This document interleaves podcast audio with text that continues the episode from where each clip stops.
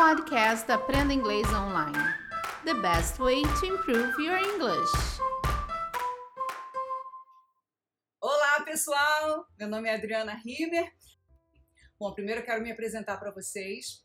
Eu sou radialista, sou locutora de rádio há muitos anos, 25 anos, trabalhei em várias rádios do Rio de Janeiro e também trabalhei numa rádio na Califórnia, a K-Mix, nos anos 90. Hoje em dia eu sou é, dubladora, sou diretora de dublagem e trabalho numa empresa de dublagem, lógico, né? E estou aqui envolvida nesse projeto do Cambly agora nesse momento complicado que a gente está vivendo. Quarentena, mas é uma hora para a gente pensar em coisas diferentes. Vamos pensar fora da caixa? Vamos trabalhar o nosso inglês? Então é isso que nós estamos fazendo aqui hoje. Gente, o Cambly é um momento, é uma oportunidade maravilhosa para quem quer realmente aprender o inglês, renovar o seu inglês. Por quê? A qualquer momento você pode entrar e falar com o professor nativo.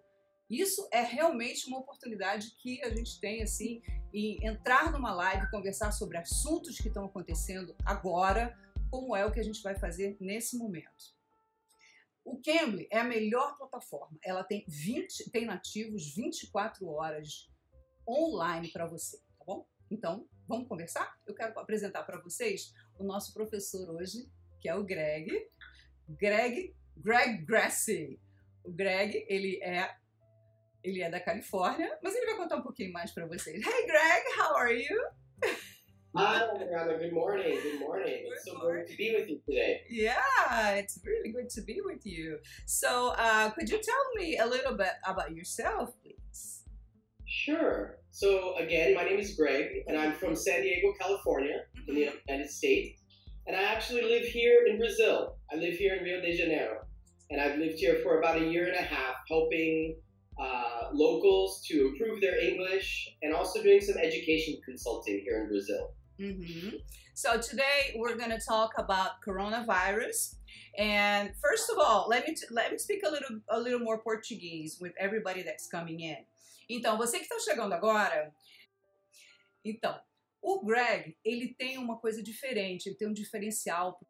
Ele mora no Brasil, né? Isn't that right? You live in Rio de Janeiro? So, ele entende um pouco mais do que a gente está vivendo de uma maneira diferente, porque não só ele está nos, ele mora, morou nos Estados Unidos até pouco tempo atrás, mas ele está no Rio de Janeiro, então ele entende o que a gente está vivendo e ele entende a diferença cultural. Então, nós vamos hoje falar sobre os termos ligados ao coronavírus, que a gente ouve falar de coisas que a gente não ouvia antes, não é? So, what we did let's go back to English. Great.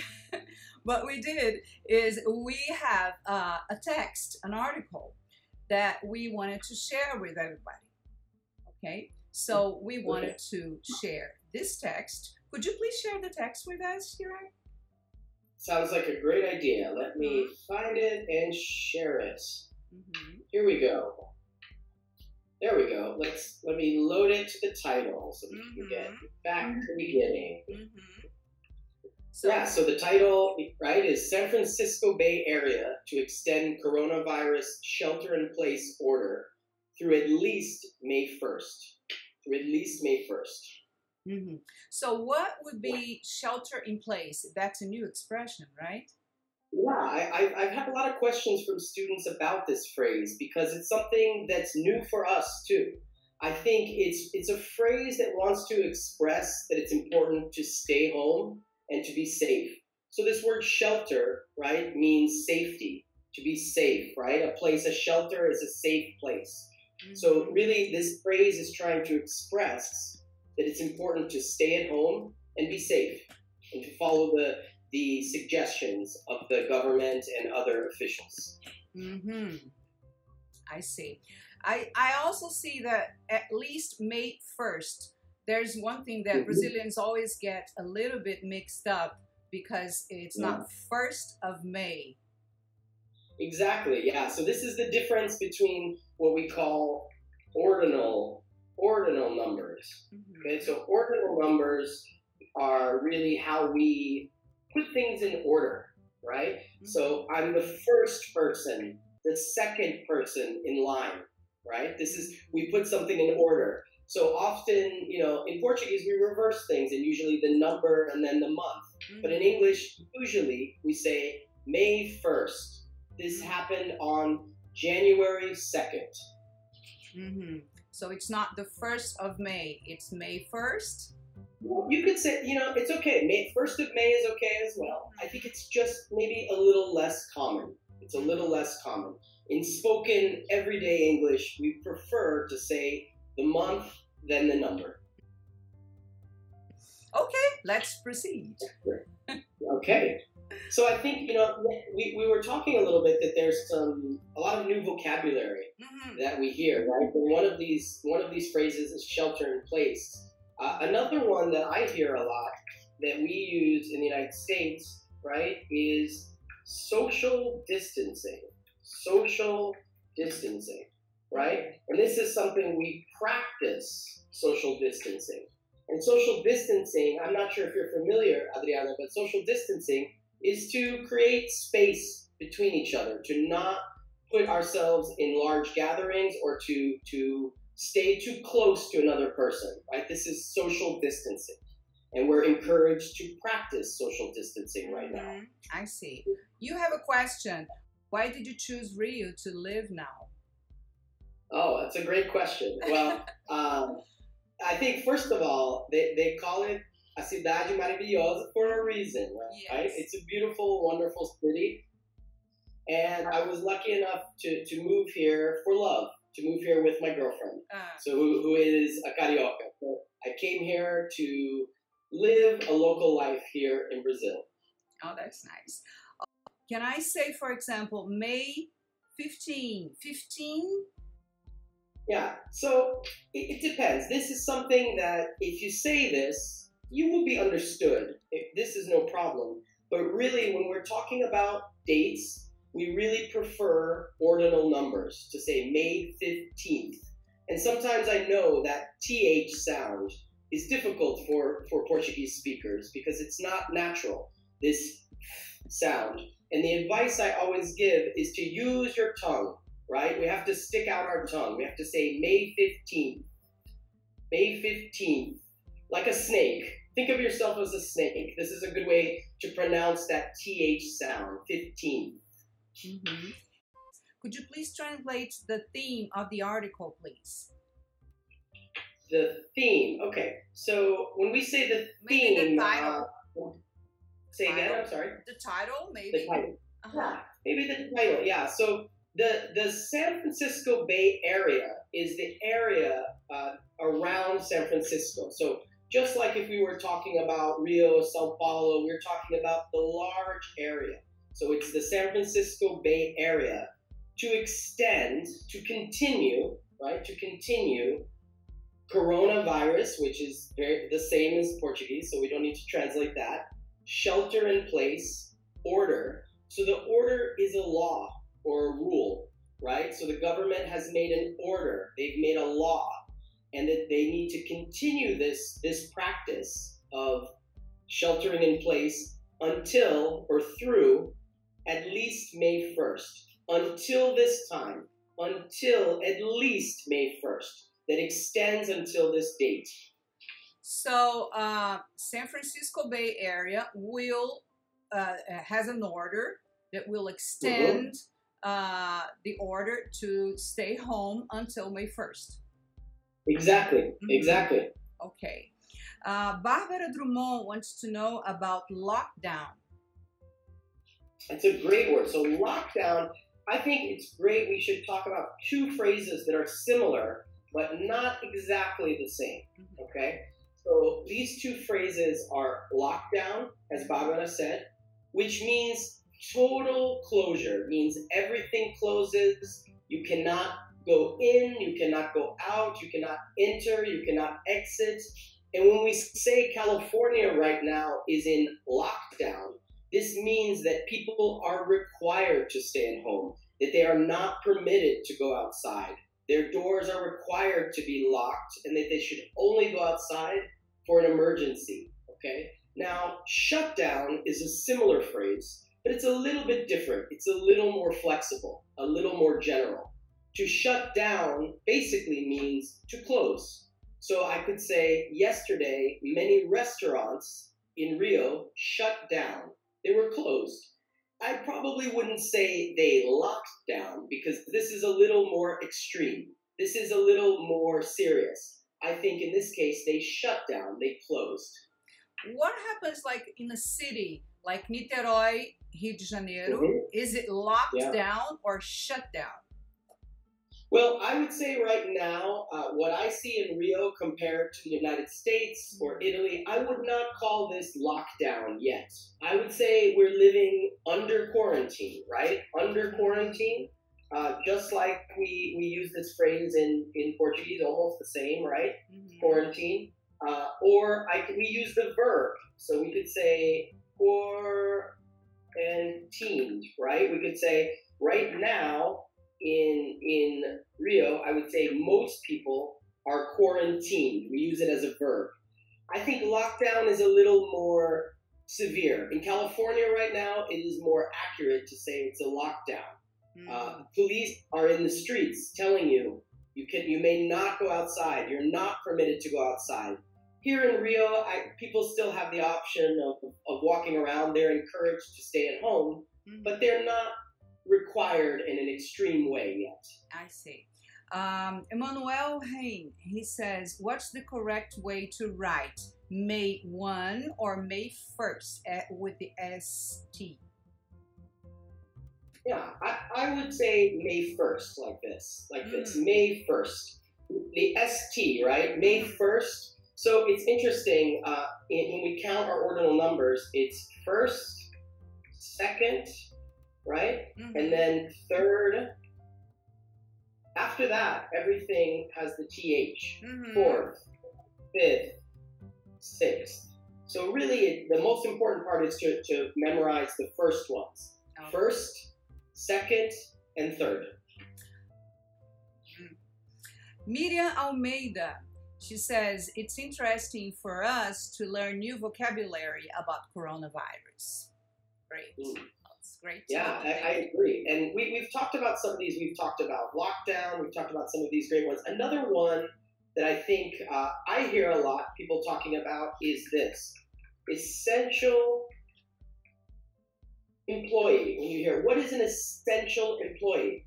An essential employee is someone, a worker, who must work, who doesn't have the option of staying at home.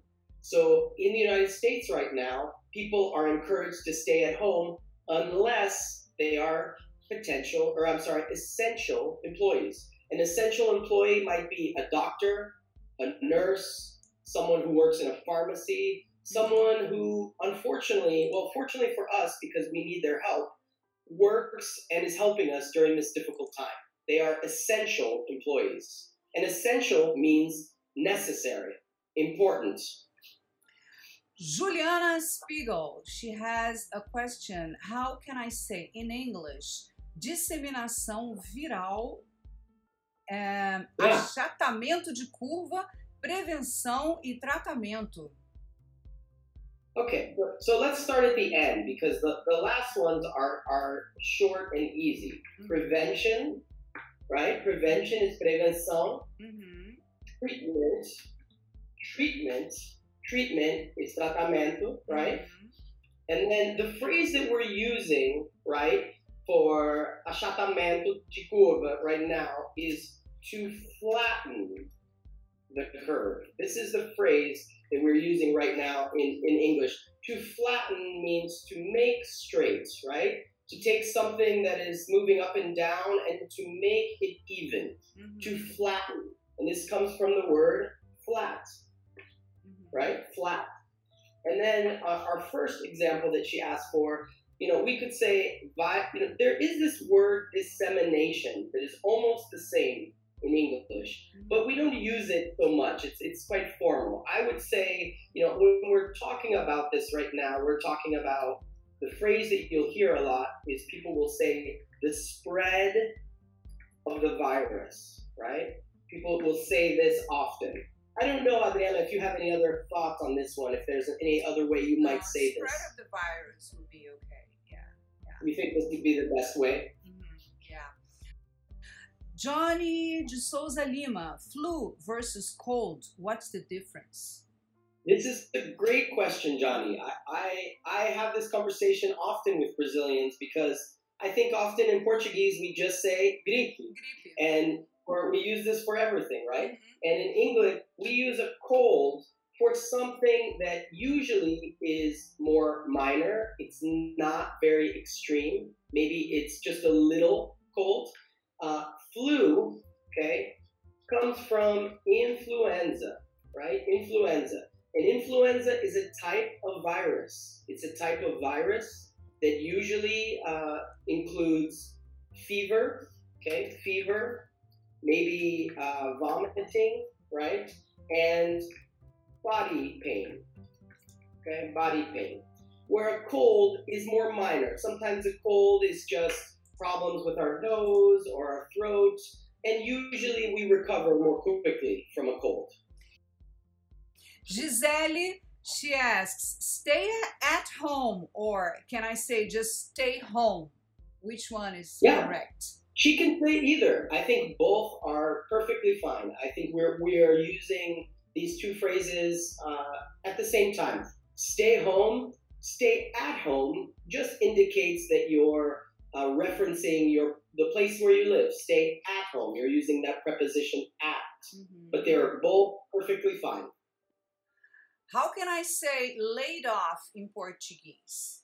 Ooh, and this is hard. This is an interesting one too, because usually I think what we talk about when we, when we want to say laid off, it, it's a it's a confusing one because in in the U.S. we usually use laid off when someone loses their job, Mhm. right? But they lose their job not because of bad performance, okay? They lose it because the company does not have money to pay them.